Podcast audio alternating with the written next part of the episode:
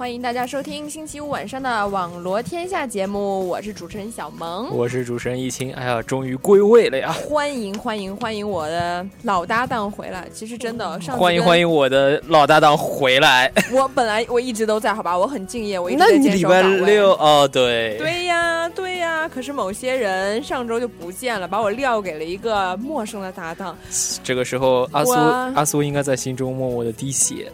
那我我非常想念你，真的。你可是你呢？你去干嘛了？你想念我了吗？我我我。哎，这种问题，这个不该问的不要问啊。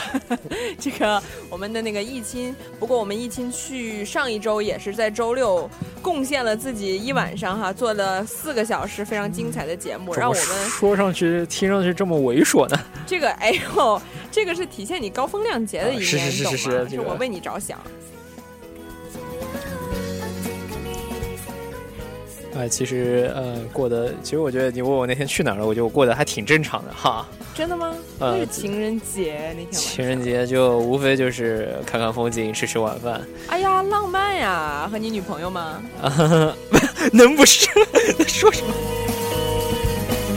这个有点黑粗响了。哎，那其实还有一件事情啊。嗯哼。这我觉得可能跟今天的节目有点关系。我们看一起看了一集《来自星星的你》。呃，这就是你们情人节晚上干的最浪漫的事情吗？对啊，这其实啊，好吧，我们开始说今天的话题吧，好久了。好啊，那就是《来自星星的你》对今天的第一个话题是《来自星星的你》。嗯嗯，《来自星星的你》成为了继《爱情公寓》之后又一个二进宫的话题啊！这因为对对对对对，教授教授人气太足了，然后我们只好又把他拉出来鞭尸了。所以你有什么话想说的话呢？可以通过我们的微信平台跟我们互动。我们的微信账号是微信公众平台华大华生。然后呢，大家也可以 follow 我们的微博和人人平台，可以搜索华盛顿大学华大华生和我们进行互动，也可以收到我们的最新消息。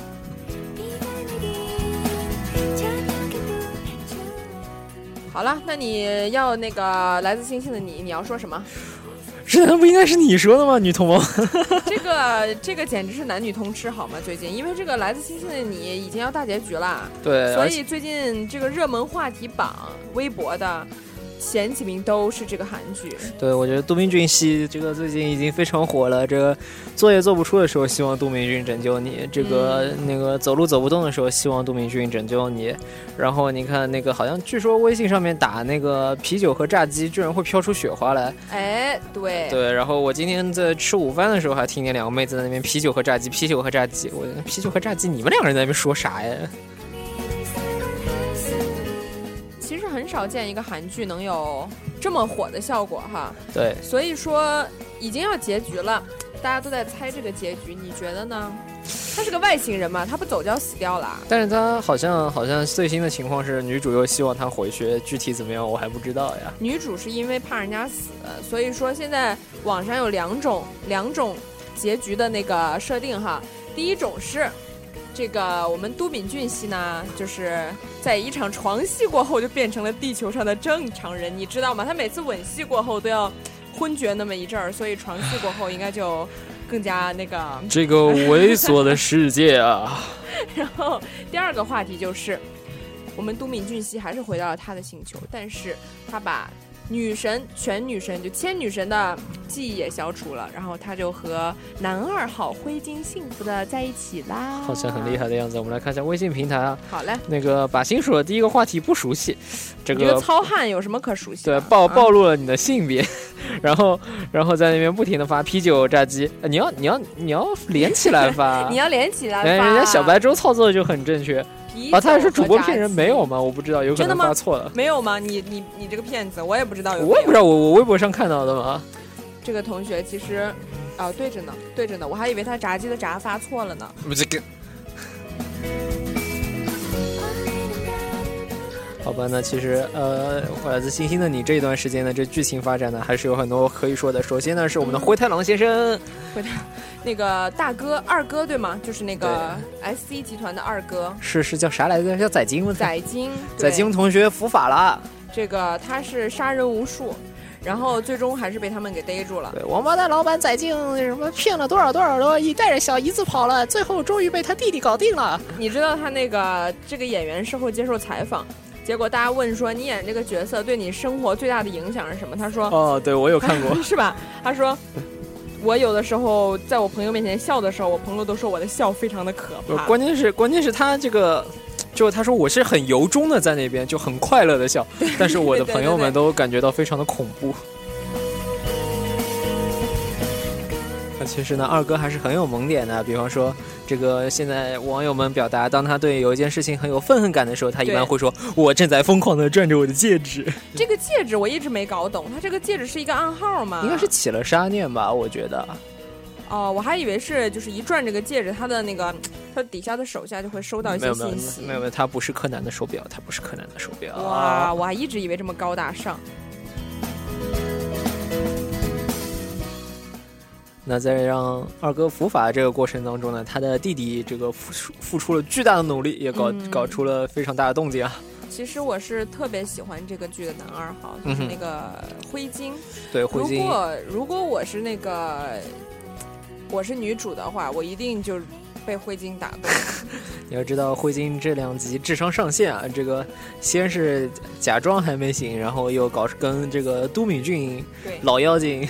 配合了这么一出啊，这个真的是瞬间让人刮目相看。于是网友给他起名为什么“福尔摩袍”什么？为什么是袍？我不知道，就我在那个哔哩哔哩上面看的，人家都傻狍子傻狍子就说他，我也不知道为什么。他真的很可爱，而且你看他专情十五年，或者什么福尔摩袍、工藤工藤新袍什么，反正你能你能想得到什么金田袍，反正你你能想得到的侦探，他们全都。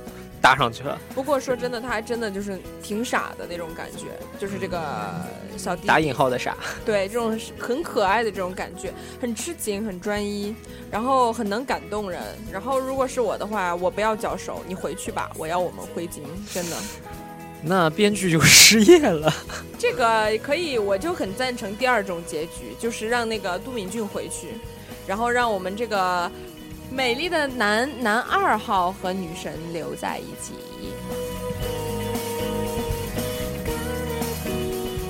那关于来自星星的你，你有什么话想说的，或者是你有什么想吐槽的，你都可以发送发送你想说的来到我们的微信平台华大华生。对，然后华大华生，谢谢你这回弄弄对了哈。你知道上一次我和那个阿苏搭档，阿苏这个前后鼻音吧，实在是让令人发指，你知道吗？我就没有办法，我特思念你。阿阿阿苏正在奔来演播间的路上，手中正在疯狂的转着戒指。没关系，没关系。怎么能没关系啊？你都说了你要放弃都敏俊，要去投入男二的怀抱了，教授就不会来救你了。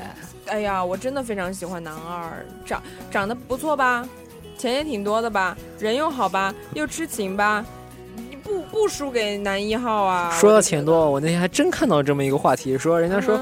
说到底是那个，说到底是对，到底是都敏俊有钱还是那个灰金有钱？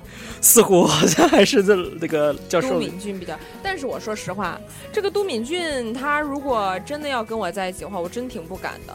活了四百年了，真是个老妖精，你没想过吗？他什么都懂。或者就像就像那个千颂伊说的，哎呀。杜敏君，你是变态吗？我洗澡的时候，你有没有对我做过什么呀？我反正也不知道。然后我们看一下微信平台，Jenny 发来了微信说：“所以大哥是二哥害死的吗？”你是要逼我们剧透吗？我其实是知道的。大家是有我，那我就在这里剧透一下吧。啊，你真的要剧透吗？是的，大哥就是被二哥害死的。这个小姑娘，你是何必要问我？你自己没看吗？难道？我仿佛看见 Jenny 这也开始转戒指。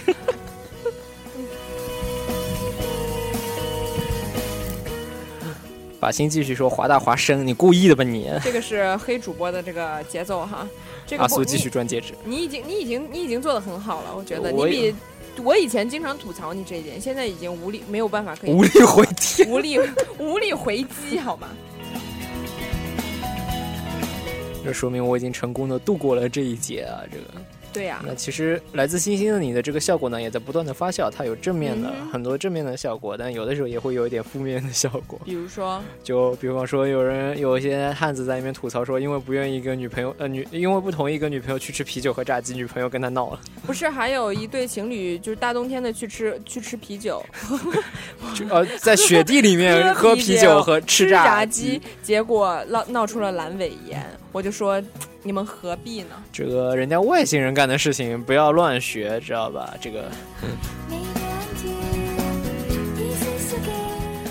教授说其实我吃东西都是假象我其实不用吃东西所以说这个平凡人家的这个恋人还是平凡的过吧。嗯而且我在想如果他跟教授真的在一起的话女神那他真的会慢慢的老去，但是教授都不会，那是一件非常让人伤心的事。我难以想象，我很老，然后我的另一半竟然那么年轻又那么英俊，这种事情你应该问一下林志颖的老婆。这个说不定以后那个 Kimi 都长成林志颖那样，两个林志颖还长那样还是长那个样，一模一样。丧心病狂。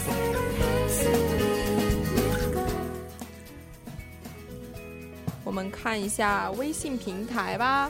这个嗯电脑超慢的，你那边能刷出来哦，微信吗？有珍妮这继续说，新出的两集没有看，听完网络天下就去看。这个同学，你是在自虐吗？对，你听完了，你听完了再去看，你还你还来问我们剧情？那要不我们现在把剧情讲一遍吧？这个 这个下一周就要大结局了，所以说大家如果有任何自己想要的预测的结局，都可以告诉我们，我们可以跟大家进行讨论，各种各种结局我们都可以接受。对你一定要什么男一、男二、男三，生活的呃幸福的生活在一起，我也没什么好说的。面对如此无节操的两个主播，你你尽情放马过来了。对啊，对啊。那时间已经走到了八点二十一分，嗯，又该放歌了。这个这个自继本话题二进宫之后呢，这首歌又二进宫了。这个。哦哦，又是这首歌吗？对这首歌其实是其实是因为我找不到其他来自星星的你的歌。不要暴露行吗？你能演示一下吗？这首歌的那个演唱者是谁？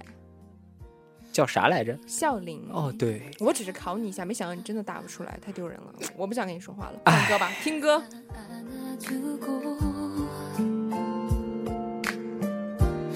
서로 멍하니 바라보다 건넨 말 안녕 꿈속에서만 스쳐갔던 지금 넌 내 앞에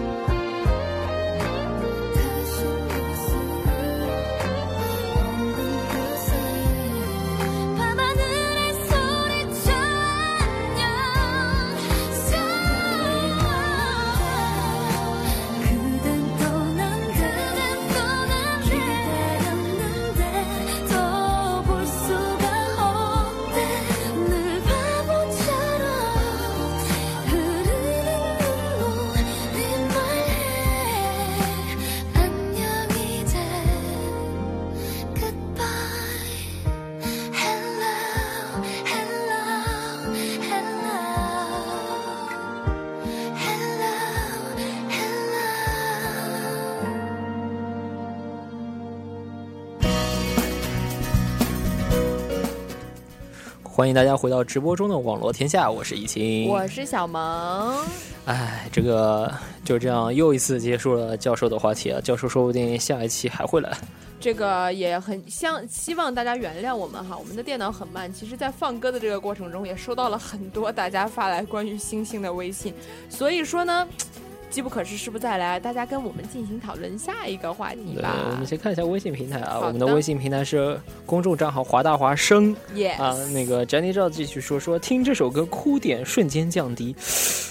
这这这这这这这好像真的都是用在那种比较动情的情节。你等一下，我打个电话叫个快递，看问问他在哪里，帮他送份餐巾纸。这 呃，但同样是关于韩语歌，楼上达人就在那边说说，听了韩语歌，我想上厕所。为什么？男生女生差距太大了吧？这个听了韩语歌，一个流眼泪，一个一个上面出水，一个下面出水的节奏吗。同学 接不出话我其实说完这句话，我也觉得特别没节操，大家原谅我，请忘记刚才我说的那，句话。那其实其实那个进入下一个话题啊，下一个话题其实在这一阵子一直都在进行当中。对，索契冬奥会，索契冬奥会，嗯，已经进行了一个礼拜有吗？有吧，应该有有。有那在这一个礼拜当中呢，发生了很多事情呢。最近呢，这个又起了很多的波澜，所以呢，今天我们会来聊一聊关于索契冬奥会的一些事情。对，但是呢，因为这个冬奥会呢，千奇百怪事情多了去了，所以呢，今天只能挑一点点来聊。挑一些有爆点的，可能来再对，那首先呢，就不知道大家有没有看昨天的短道速滑的比赛？哦，对，今天今天今天话题天的主要话题都是在冰上，都是在冰上，因为冬奥会嘛，基本都是在冰上那。还雪上嘛？你看，是是是，我的错，我的错。哎，我 那其实，在昨天晚上的男子五千米短道速滑接力当中呢，中国队这个上演了很励志的一幕啊。虽然他们没有夺得金牌，他们拿的是一枚铜牌，但是他们因为在第一弯就已经摔出去了，是因为在抢这个起跑当中，这个出现了事故，摔出去了。有人抓，就是故意拉他们，也不是拉就是扯事故，就是大家都想各个国家的代表队，他都想抢到这个优势的位置，所以大家就、哦就就挤作一团对，挤作一团，然后就出去了，然后一一度就落后一圈，然后但最后疯狂的这个超啊，也不是疯狂地超，疯狂追，最后成功超过了第三位的哈萨克斯坦，顶住了后面荷兰队的进攻呢，拿到了一块宝贵的铜牌。我们得过任何奖牌吗？呃，中国男队今年，呃呃，对，这好像已经是男队最好的成绩了，就最好的成绩对男队。男队这几年，尤其是这个奥运周期，他们的进步非常大。嗯，嗯，就虽然今年没有拿到金牌吧，就男队，但是他们还是有了非常大的突破。哎，其实不管拿什么，我觉得付出就好嘛。对，毕竟都是为国争光的人。对主教练李艳也说，哎，这其实是一件很让这个让他骄傲的事情。呃，这个确实是一个逆袭的铜牌啊，因为就是第一圈就摔出去，我还看到那个视频，嗯第一棒起跑不仅慢了，结果第一圈在弯道的时候还摔出去了。对，这个其实是怎么从哪一块儿追上的呢？嗯，就因为他有五十圈，也不知道几十圈比赛，他就五十圈。就，因为短道速滑很短嘛。其实我以为四个人只有四圈而已。没有没有，那其实这个就有网友在那边评论啊，说这个比赛很励志，但如此精彩的比赛我居然一点都没看到，因为这个镜头都对准了第一、第二位的美俄两强，就他们还嗯赶得非常紧，你知道吗？就，就也很焦灼。俄国夺冠。对，最后是俄罗斯夺冠了。那既然说到俄罗斯夺冠呢，就不得不说一说俄罗斯的短道速滑队啊。今年、嗯今年俄罗斯短道速滑队是出尽了风头，但是也引起了巨大争议，他们女队也赢了吗？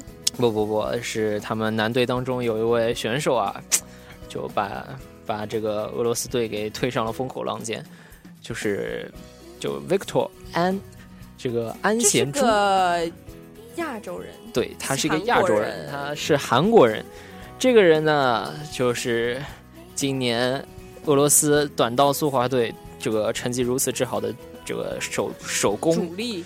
对他在本届冬奥会上面夺得了三枚金牌，嗯，除了一枚接力呢，还拿了男子的一千米和一千五百米，好像他是后来加入俄罗斯籍的吗？还是本来就哦不对，是男子一千米和五百米，不好意思，哦，他对是他是后来加入俄罗斯籍的，而他加入俄罗斯籍的这个方式啊，真的是怎么说，令人唏嘘不已，而又觉得很发指啊。这个他在二零零六年的时候，安贤洙出战都灵冬奥会，拿下了三金一铜，嗯哼，呃，战功赫赫。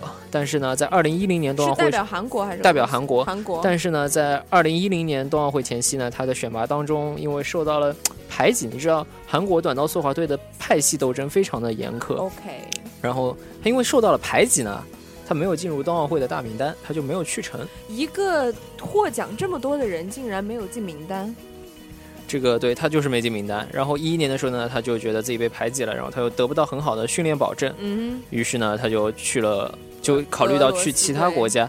那当时美俄都有这个意向，最后俄罗斯的条件非常的优厚，他他就去了，只身去了那边。最初的时候，因为身体状况不好，就很久没有训练了，他甚至是划不过女队的人。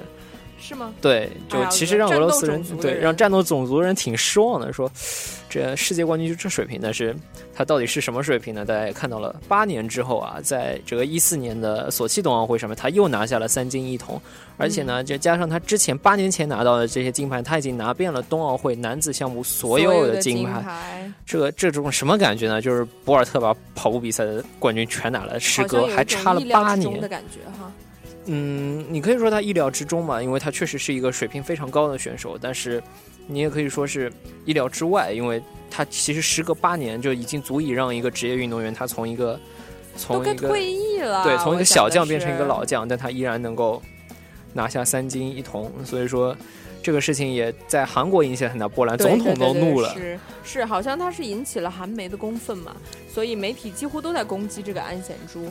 所以说，其实我觉得啦，你自己你无法保障你队员的训练，对不对？你无法保障他的福利，那没有办法，我们只是良禽择木而栖嘛，对不对？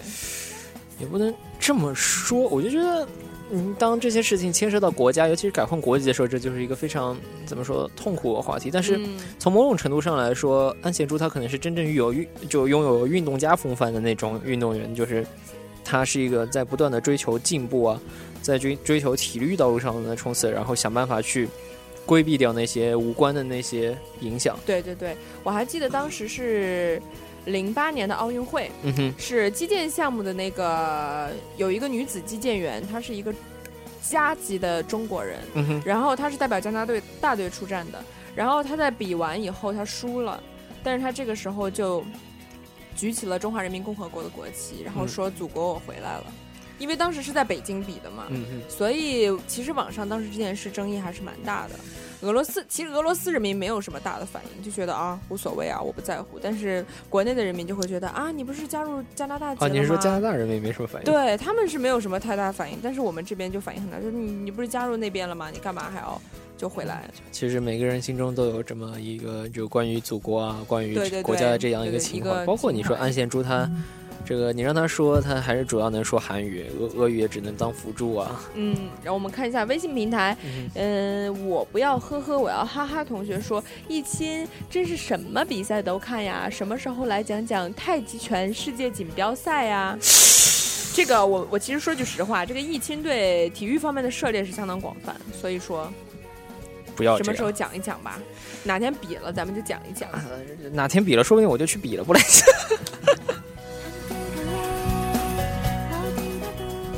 没想到你还有这种技能哈。嗯，只是画圈圈而已。哦，然后我们再看一下微信平台，也还是我不要呵呵，我要哈哈。同学说，说到冬奥会，我感觉有点冷。同学，你这是在雷我们吗？还是怎么回事？我们两个人现在感觉特别冷。对呀、我们俩现在完全被你冷住了，好吗？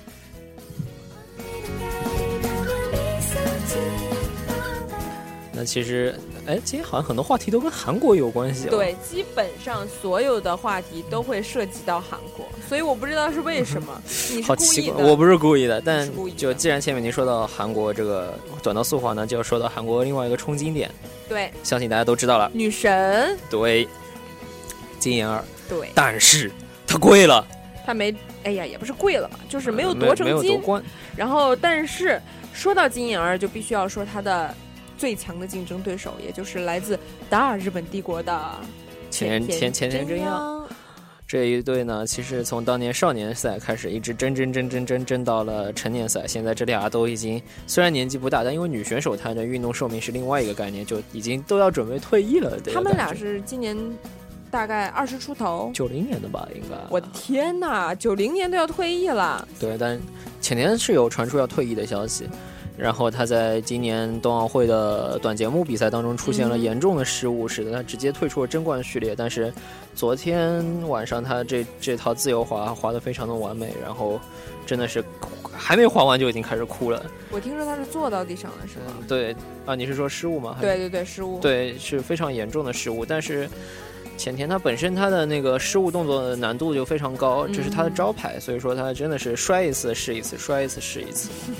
所以说你有看他们俩比赛吗？呃，我其实看他们两个比赛看不多，但肯定会去关注这一对，因为毕竟是亚洲的选手。对对对对对，就你能感觉到说，嗯，他们两个人的竞技状态已经不像一零年的时候就那么巅峰，但是确实是非常美啊。这个不得不吐槽一下，就夺冠的这一位俄罗斯小将，实在是有一点。就你知道，我看他比赛，感觉就是一个跳跃的机器，就是没有任何的美感。就是没有任何灵动的感觉。对，就尤其是他作为一个俄罗斯的运动员，给人的感觉就是他是一个非传统的俄罗斯运动员。等会儿会说到俄罗斯另外一个名将。听说他的这个动作难度不是很高，所以他得到了这个金牌以后受到了很大的争议，因为大家觉得是裁判全都是俄罗斯人，一水儿的俄罗斯人，所以大家就觉得可能是裁判有偏袒这个嗯，我觉得这是有可能的，因为他的分数比他正常的分数要高了几分，就其实已经高的不少了。对。但是另一个角度来说呢，就是他。的难度最高难度可能就是它某一个动作最高的难度，他可能没有前田高，但是他真的能看他整套编排下来，就是不断的在做跳跃，就已经跳到了，我觉得就已经开，他这跳跃已经多到了，我觉得毁坏了他整个节目的流畅性的程度，就就它。但是它每个跳跃，它质量完成的都非常高，除了有一个有一点点落冰不稳，然后它的衔接啊什么，其实可能并不是那么的有美感，但它可能就是切中了，因为它是打分项目，那它就正好切中了打分点，那可能是因为这个原因。当然我没有看他最后那个统计表。既然没有技术的失误，这就没有扣分的点吗？嗯，对，我们看一下微信平台，A 问号同学发来了微信说：“太可怕，刚意识到有这种运动，我就已经过了退役的年龄了。”哇，其实我认识这个同学，你何止是过了退役的年龄，你已经过了很多轮了，好吗？你不要自己把自己说的很年轻。很多轮了，那还是同学。给他个面子，说个同学，真是的，不要暴露他好吗？那其实说到打分项，呃，这个关于花样滑冰跟打分项目的问题呢，就不得不提到二零一零年冬奥会的时候，普鲁申科屈居亚军这个事情。也是俄罗斯的选手嘛？对，普鲁申科你知道吧？嗯，sort of，sort of，呃，夸过，夸过，快讲，快讲，不要让大家记住。其实，呃，普鲁申科是，呃，二零零二年到现在，嗯，可以说是男子单人滑这个领域的霸主。是吗？对，呃，就我不知道大家有没有看过看过他的比赛。如果没看过，大家可以去搜一个叫尼金斯基的礼赞这样一个节目，是当年最经典的吗？嗯，是当年六点零那套打分系统下面，呃，唯一一套好像是艺术分全满的。全满。对，非常。艺术分是靠什么给分的？就是靠他的音乐吗？我觉得是靠他的表现啊。但其实这是一个主观印象非常大的一个，对对对对对，这样一个打分，但是他能拿去拿拿满分确实很不容易。然后，嗯，普鲁申科在一零年的时候，就是因为可能他在连这个连接啊，包括一些跳跃上面，他可能他可能滑得非常美，就观众觉得看得很爽。但是，这个裁判跟你说，你这边这个分没吃到，这个你这一串滑得很好看，但是分拿不到，就会出现这样的问题，然后最后导致他丢掉了金牌。然后主观打分的比赛项目总是让人觉得不公平，因为毕竟是人在打分嘛，不是机器在打分。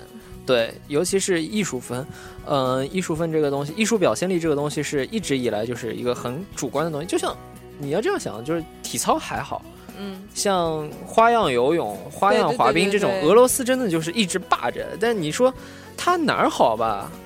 人家会跟你说他表现力很好，但其实你真是说表现力，你说金妍儿表现力差吗？其实每个地方都很厉害。然后当时我记得是前一段时间，我看金妍儿那一套冰上的悲惨世界，哇，真的是相当美。我看了以后，我都觉得他能走到今天这步，那是肯定有原因的。对他其实很努力，然后他呃家境也不是非常好，你知道，就是嗯韩国人民对于他的期望是非常高的。对。那其实他压力身后的压力非常大，所以这这次他丢冠之后，这个嗯韩国舆论反应也非常大，就说 HBO 要申诉啊什么。但确实这个主场这个东西吧，就是主场优势，尤其是打分项目的主场优势，它是有争议的对它。它是很难去规避的一个话题。就像呃艺术表现分这个东西，艺术分。呃，包括大家，我相信中国的观众他们了解到花样滑冰更多是从双人滑开始，就是申雪、赵宏博、庞青对铜健、张丹、张浩。你要知道，可能从零二年申赵他们第一次，哦，不是第第一次，呃，第二次踏上这个冬奥会的赛场，到他们一零年最后拿下这么中国第一枚冬奥会花滑冠军，嗯，他这个他是不断的在为就是中国的这个中国人的表现力在加分，再加分，这需要一个漫长的过程。就像同样的对应夏季奥运会里面，中国的花样游泳队到现在还是只能争第二。呃，我们得过第二名吗，我觉得已经很不错了。就就我们现在的状态，就是只要发挥好，第二还是没什么问题。但你要跟俄罗斯抢第一呢，洗洗睡吧。那就是没有没有门儿的是吗？对，就这些印象非常印印象分影响还是非常大的。对，然后我看当时金妍儿那场比赛下来，在场的韩国人，在场的韩国观众几乎认为金妍儿这个冠军是拿定了，全场的韩国人都在喊金妍儿的名字，嗯，结果结果出翔了吧？你怎么那么喜欢翔呢？这个不要再提这个话题，我这是不小心说出来的。然后 暴露了本质。结果在场的韩国人都傻眼儿了，这个韩媒更是没没办法了，受不了了。本来都写好了关于金妍儿夺冠的报道，哎，其实得得重新改。其实你有啥好说的？你要这样想，金妍儿去年一零年已经拿过一届了，这浅田啊，浅田在少年组比赛的时候名气要比金妍儿更大，可能因为她是第一个把阿克萨尔三周跳放到正式比赛当中的女选手，非常不容易。但是他到现在还没有冬奥会的金牌，他从来没有她得过吗一零年拿的是银牌，就是因为被金妍儿压下去对，被金妍儿一金妍儿夺得冠嘛。就其实你要想这样的悲情人物，其实更悲剧。没有，他已经挣到名气了。我觉得浅田真央已经是很厉害的。对啊，有人不是说说呃日本人出一个亿，这个希望他能进军演艺界吗？浅田真央吗？对啊，他演什么呢？花滑公主吧。就是，其实你自己平时会看就是花滑这样的比赛吗？其实我就是跟风看一下，就是大家看一下，网上有人转载说啊金妍儿滑的好美，然后我就点进去看一下啊前田真烟滑的好美，我就点进去看一下其实。我觉得慢慢慢慢的就是花滑这样一个时代，就对于我们的这样一个时代已经慢慢过去了。我们认识的那批名将都已经退，尤其中国中国人最熟的申雪、赵宏博回家生孩子去了。他们要退役了吗？已经退了他。们已经退了。赵宏博现在是国家呃国家队双人滑的总教练。总教练申雪刚生了个小孩，在家带小孩呢。呃，然后今年的这个中国的小选手叫李子君，对，拿了女单的第十四名。对，怎么说？哎初出茅庐，这个能上去比已经不错了。非常厉害，因为我还看过一场她的比赛，是在金金妍儿那个悲惨世界，我不确定是哪一个比赛，然后李子君是在在她后面一个出场的，完全两种不同的风格。像悲惨世界就是那种很沉重的风格，但是李子君跳出来是那种很很欢快、很活泼那种小姑娘的风格。嗯她今年也才十七岁，好像嗯，对。其实呃，说到十七岁，中国但男单的那位小将叫严寒，也是十七岁，今今年哦冬奥会比的也不错，好像进前八了。今年冠军是谁？男子呃呃，是日本的羽生结弦，但是这个哦，这个表现啊，真的是跟前两年的这个不能比啊，不能比吗？我觉得是不能比，因为前两位选手他们就前两名的选手他们都有出现过失误，但是真的是怎么说？尤其是零六年，零六年普鲁申科的教父和一零年莱萨切克夺冠，普鲁申科区级亚军的那一两届，嗯，真的是比的就是冠亚军的水准比的非常的高。所以说今年这那第二名和第三名是谁？第二名是陈伟群，是一位华裔的加拿大人，第三名就不清楚。哇，我发现我的搭档真的好像什么都知道。不要这样，不要我发这样。现我以后得自己选一些我懂得比较多的话题，以展现我的知识有多么没有没有，渊博下一个下没事，下一个太给我搭档面子了。选下一个话话题你就有话要说了，是吧？哪有这个话题也是你选的好吗？那你你以后选话题我的时候，发现你很有。心机呀、以后不能让你选话题，得我霸着才可以。我咋就中枪了呢？真的是。嗯、时间走到八点四十五分，我们嗯其实也应该休息一下了。好嘞？你是嘚吧了很久了，这个冬奥会。对我还嘚吧了挺久了，所以该歇了。好嘞，那就来一首歌，什么歌？这首歌是要叫叫什么来着？对，叫 Who Wants to Live Forever，就是渴望永生，是那个皇后乐队的。这么浪漫的名字，对，为什么我会选这首歌的原因呢？其实是一直觉得，就是说，嗯，其实今年冬奥之后，嗯，一批呃奥运名将，尤其是陪陪着我们成长起来那批名将，他们都已经渐渐退役了。对，那这首歌其实是申雪赵宏博在一零年冬奥会的时候最后一场短呃最后一的两场比赛，就短节目跟自由滑嗯，里面，他短节目用的就是这首歌。这个背景音乐嘛，对，当然不是这个版本，他用的是那个小提无班呃无无无，人声的无人版本。声的版本，但是就是这首歌，其实我觉得，嗯，他从某某种意义上来说，诠释了一下奥林匹克的精神，或者说是就是运动员们的那份执着吧。好嘞，那我们就来听一下这首叫什么名字？渴望永生。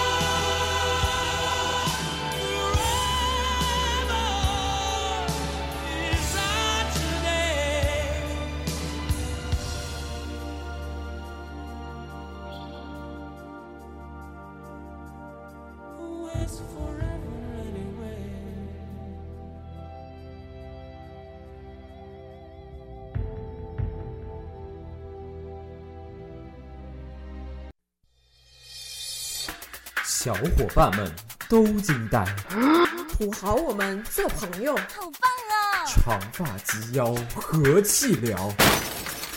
你这么你家里人知道吗？网罗天下，高端大气上档次，低调奢华有内涵。欢迎大家回到直播中的网罗天下，我是易晴。我是小萌。我们来看一下微信平台，行吗？嗯这个有一个同学，我就不暴露你的真实姓名啦。这个同学说是什么歌呀？好像歌剧。我看这个同学刚才就没有听我们的节目，不小心打开了收音机，听到了这么好听的歌。这种嗯不忠实的听众，哎 哎，不要吐槽人家。我就不暴露你的真实姓对，名。这首歌叫做《Who Wants to Live Forever》，是皇后乐队的。是我们是我的搭档易清选择的，不要这样是不是很有艺术感呀？然后另一个同学也发来了微信说，歌剧味道的摇滚，满满的艺术分。完了，今天晚上都是赞你的，没人赞我，我受不了了。没事你你回你回去吧，让我跟阿苏搭档。那天晚上其实还都是我的粉丝，你知道吗？没有阿苏的粉丝。哎，最后一个话题，他怎么还姓韩呢？这个今天就跟韩国干杠上了。呃，没事，他不是韩，国的，这俩都不是韩国他只是姓韩，名韩，叫韩寒。就是我们想讲一下这个韩寒和小四这两个人哈，这最近又杠上了杠上十几年了吧？从十几年，对呀、有吧？从咱们小学那会儿就有他们俩这人了吧？嗯当然有他们俩这人了。对吧？从那个时候就开始了。这两个呢，都是当年新概念作文的获奖者嘛，然后就一路出书，一路赚钱，一路发财，一路受争议。一路拍电影，现在他们俩的电影呢也要杠上了。其实今天我们这不得不来提一提之前被喷得很惨的《小时代》和嗯即将应该说是已经开拍的韩寒的电影《后会无期》啊。当然，就在我们准备这个话题的时候，微博上面又爆了一个新话题，关于韩寒的，叫“国民岳父”。为什么？因为他现现在就是韩寒的这个个人简介已经是这样写的了，说韩寒，中国一线赛车手，当代作家，业余歌手，新锐导演、监制、商人，国民岳父。因为他女儿实在太萌了，叫韩小涵是不是？叫韩小野。韩小野，哇，那个小女孩真的相当可爱，眼睛大大的，然后留个西瓜头，就是一看就是那种基因很好的感觉，对吧其？实对韩寒，韩寒还是挺帅的，对吧？然后我们来看一下微信平台。刚才那个同学又发来了微信说：“去，我一直在听，好不好？谁信呐、我们介绍这个歌介绍了很久的，不要伤易清的心，他已经在我旁边开始默默的哭泣了。哎，不要这样。那个，这个关于韩小野的那些故事啊，这韩寒发了条微博，他说，就他那个韩寒说，韩小野说，爸爸，你辛工作辛苦了，我给你烤了一块面包，涂了果酱。还帮你吃掉了，不用谢。这个你为什么要学人家小姑娘说话呢？那我只是真毁三观。对，这真是的关键呢，关键是这个韩寒有才，韩寒女儿有才，韩寒有才呢，网友们更有才。这有一个人就在后面回啊，他说：“你们一个个对着韩寒喊着岳父大人，真为你们感到羞耻。再说人家女儿今年才几岁，两三岁对，看到你们人模狗样，我就觉得恶心。你看骂的多好啊！到后面他马上加了句：“爹，你说我骂他们骂的对吗好嘞，看一下微信平台，有同学发来了微信说这个话题好，本家的，嗯，这个同学从他的微信名字来看，他是姓韩的。然后，那我们就说说他们的电影吧，嗯后会无期》和《小时代》。首先声明，我看过《小时代》一和二了已？”经。你以为我没看过吗？我都不好意思说我看过呀。这个我其实当时还没有看的时候，已经就被骂这个电影的口水淹死了，我觉得要。然后我后来自己看了一下，我就觉得，我决定加入他们。我第一反应是你要加入《小时代》剧组，后来才意识到你其实是要加入吐槽他们的行列，对，就是一个流水账嘛，不断的叙述着一些场景，而且故事故事故事事还挺破碎的，就就故事的叙事也挺扯淡。完全就是郭敬明的那种风格，那种是偶像派的风格。他的这个电影基本上都是用明星来堆起来的。啊，说到明星啊，这韩寒这部《后会无期》定位为这个商业公路片，对，但是呢，怎么说，它也是有大牌明星助阵啊。现在已知的三位主演是冯绍峰、陈乔恩和陈柏霖这就是实力派，好吗？啊，实力派啊。这三个都是实力派。然后有一个叫喵酱的。很可爱的一个啊，这个头像好可爱。这个小姑娘发来了微信说，其实实韩寒还还有后后续的的，对，我知道他有后续，并且他还发来了一张图片，嗯，你看你打得开吗？就是韩寒说，韩寒转载了那个韩小野的那个微微微博，然后就说不知道、不明了、不想要。嗯其实，在这之前还有很多话，就是那个呃，韩寒就发了一个愤怒的那个表情，结果冯绍峰冒出来回了一句“伯父好”，然后这这个时候五月天的阿信说他又不是学武，对不对，伯父？国民岳父已经惊动了两岸三地的明星啊！然后我们的这个又有同学发来了微信说：“哇，还有十分钟就要结束了呀，怎么办？再播一小时吧。”我就知道你这么爱我们，但是也弥补不了你刚才没有听的错误。呃，这种时候只能说这个后面的之光哥哥正在转着戒指，什么？你让我们多播一个小时，我们后面他们怎么办不？愿意了哈，我跟你说，你不能就是如此爱我们，我们可以理解你这份心情。那其实，其实给你说一个小秘密，如果在我们的微信这个公众平台上发“女主播好美”这五个字，不要发错，是“女主播好美”这五个字，就有惊喜给你哦。这是笑场的节奏吗？不要笑好吗？还不是被你逼的。这个你有发过吗？我这个嗯，这个好了好了好了，我们回到这个韩寒和小四这儿，咱咱的时间真的不行了。对，其实你对于这两位的电影还有什么期待？我觉得你可能对韩寒的电影期待更大一点。对，我觉得像郭敬明这个电影吧，既然看过了前两个，对后第三个也略知大概是什么样了，你说对不对？嗯哼，哇，这个微信突然间涌进来是什么情况？那个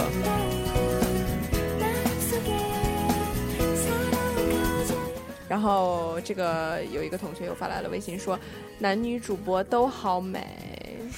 害羞，然后另一个同学还很还很认真的说，喵酱同学，你的手机只剩下百分之三十六的电了。我很想说，这个听众你、这个、你怎么知道的？你怎么这么无聊呢？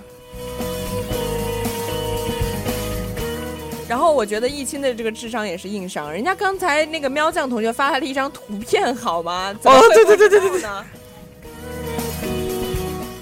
好吧，我失误了。这个又有同学发来微信说，我听了忠实听众，前半个小时在做饭，不错。其实我有个同学也是，他说他每每周五的晚上都会洗衣服，然后听我的节目，所以其实我们节目只能伴随着人家居家必备，就是这种哦居居家必备节目。那你对这个，这对韩少的电影还有什么期待吗？我尤其我前面说到陈乔恩，你都快蹦起来了。陈乔恩第一，这三个演员都是男神女神。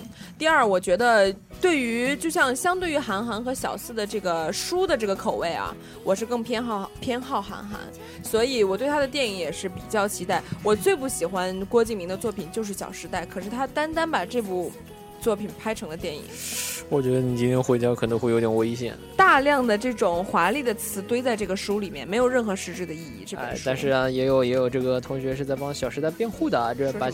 把心说《小时代》争议那么大，觉得没啥。有人说是歌颂友情的，我觉得特别好。嗯，或许吧。如果这个韩寒的电影上来了，我一定是会去看的，不管它是什么样子的。我首先，我首先支持一下你，因为我是韩寒的粉丝。他要是他要是上映的时候你在美国怎么办呢？我就那个你懂的，就是我们是有那个国内的同学嘛，哪有看电影要钱的？你说对不对？就不要暴露这一方面好吗？好吧，那个把心继续说，洗衣服必听，很水啊。什么啊？这是我们居家旅行必备的节目好吗？我有很多同学都在听。你这放的是什么歌？你给我解释一下。我 你是想挨打吗？没有啊，其实是因为我实在是找不到韩寒那边电影的歌，因为《后会无期》他还在制作中嘛。其实我今天那个疫情第一天回来，然后我对他特别好，我说我特别想他，他今天特别不适应，结果你就犯下如此滔天大错，竟然放《小时代》的歌出来。同志们，明天大家就看不到我了啊！然后你看，你看人家微信都回复了，豆瓣评分五点几，你竟然把这个歌放出来，不，这不是歌评分五点九，我觉得太天理这歌还可以了。好了好了，那我们的今天的节目就到这里啦，欢迎大家明天晚上八点钟准时回到华大华声网络天下节目。对，那欢迎大家明天明天晚上继续守候在这个收音机前听我们节目。如果我那个时候还活着的话，这个不要黑我了，我们听歌吧。白发老去，随着你离去，快乐渺无音讯，随往事淡去，随梦境睡去，随麻痹的心逐渐远去。我好想你，好想你却不露痕迹。我还踮着脚思念我还